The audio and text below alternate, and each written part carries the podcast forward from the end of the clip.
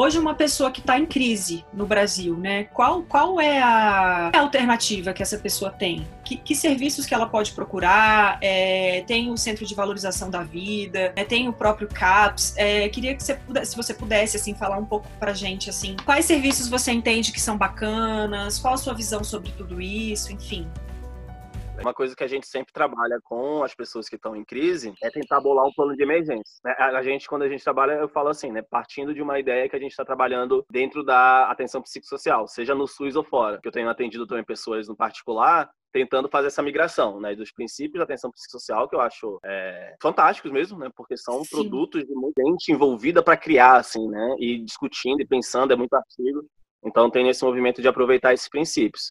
E a gente sempre faz, né, é tentar, como é trabalhar a autonomia também da pessoa, fazer junto com ela um plano de segurança, digamos assim. E que aí a gente lista, ó, que alternativas a gente tem? Porque a ideia é que a gente dê conta, mas às vezes a gente não dá. E a gente precisa também estar tá preparado para quando a gente não der conta, né? Que recurso Sim. a gente vai selecionar. Então, você falou do Centro de Valorização da Vida, né, do CVV, ele sempre é um, um, um baita recurso, né? Para quem não conhece, então é uma linha direta e agora também funciona pela internet, né, para suporte. É é um suporte especializado porque são voluntários treinados para isso, né? Não são profissionais de psicologia, nada disso, mas existe um treinamento já de muitos anos que eles fazem parte. Eu não conheço internamente, mas eu já participei de vários eventos com o pessoal do CVV e na minha prática sempre é um recurso que eu é, sinalizo para os usuários e sempre tem um retorno muito legal, assim, poder entrar em contato quando eu estou no momento de maior angústia, quando eu estou no momento às vezes até de pensando mais em morrer e gostaria de falar com alguém, então tem o CVV que é um, um recurso bem interessante, assim. Né? Até porque o CAPS, por exemplo, que eu trabalho, a gente não trabalha 24 horas. Né? Então, nesses outros momentos, é uhum. é importante esse momento de acolhimento mesmo, de suporte.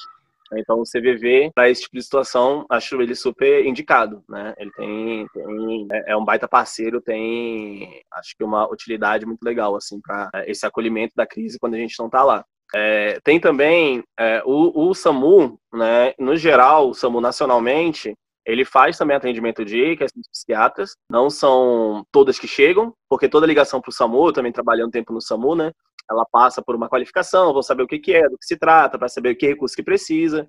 Mas dentro dessa lógica, o SAMU também atende é, questões psiquiátricas, né, como ideação suicida também.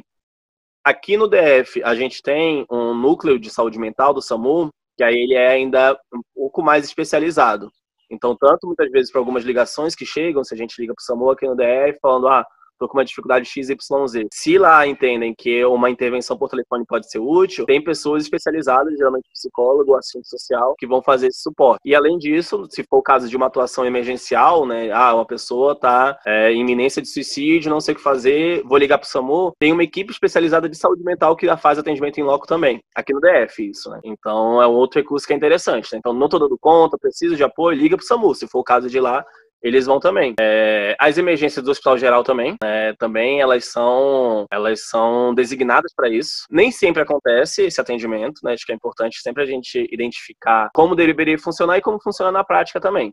O, a emergência do Hospital Geral ainda é uma batalha para que exista um, um acompanhamento adequado, um atendimento adequado para as emergências psiquiátricas nesses lugares. Não é sempre que acontece, mas é também uma porta possível de entrada, né? Então, emergência geral, tudo mais. E aqui no DF, infelizmente, a gente ainda tem também o hospital psiquiátrico, né? Então, o hospital é, é todo especializado nisso, né? E eu digo infelizmente porque é, hoje em dia a gente sabe que, por mais que exista toda uma uma ideia de que o cuidado especializado ele precisa feito num local só disso, né, só então da questão psiquiátrica, a gente sabe que é, quando a gente leva em consideração toda a inserção da pessoa, se ela tem esse cuidado de forma separada, isso também vai ser mais exclu, é, vai excluir mais no, no, final das contas esse cuidado. Mas a gente também tem. Então, é, acho que na questão de e, os, e isso é pensando mais na emergência, né? Ao mesmo tempo a gente tem para iniciar um acompanhamento, tô, tô com ideação suicida, alguém da minha família, alguma coisa assim, eu posso procurar um dos centros de atenção psicossocial, porque todos eles eles têm uma porta aberta, então pelo menos esse primeiro atendimento atendimento, que é o acolhimento, ele vai ser feito. E aí, a partir disso, vai ser encaminhado para algum ponto dessa rede. Que pode ser o próprio CAPS, pode ser, às vezes, o posto de saúde, porque o médico de família também tem a formação para isso. Então, é, é, esses são, acho que, os principais pontos para iniciar um tratamento ou para uma situação de emergência, né, em seja suicídio ou outro agravo de saúde mental.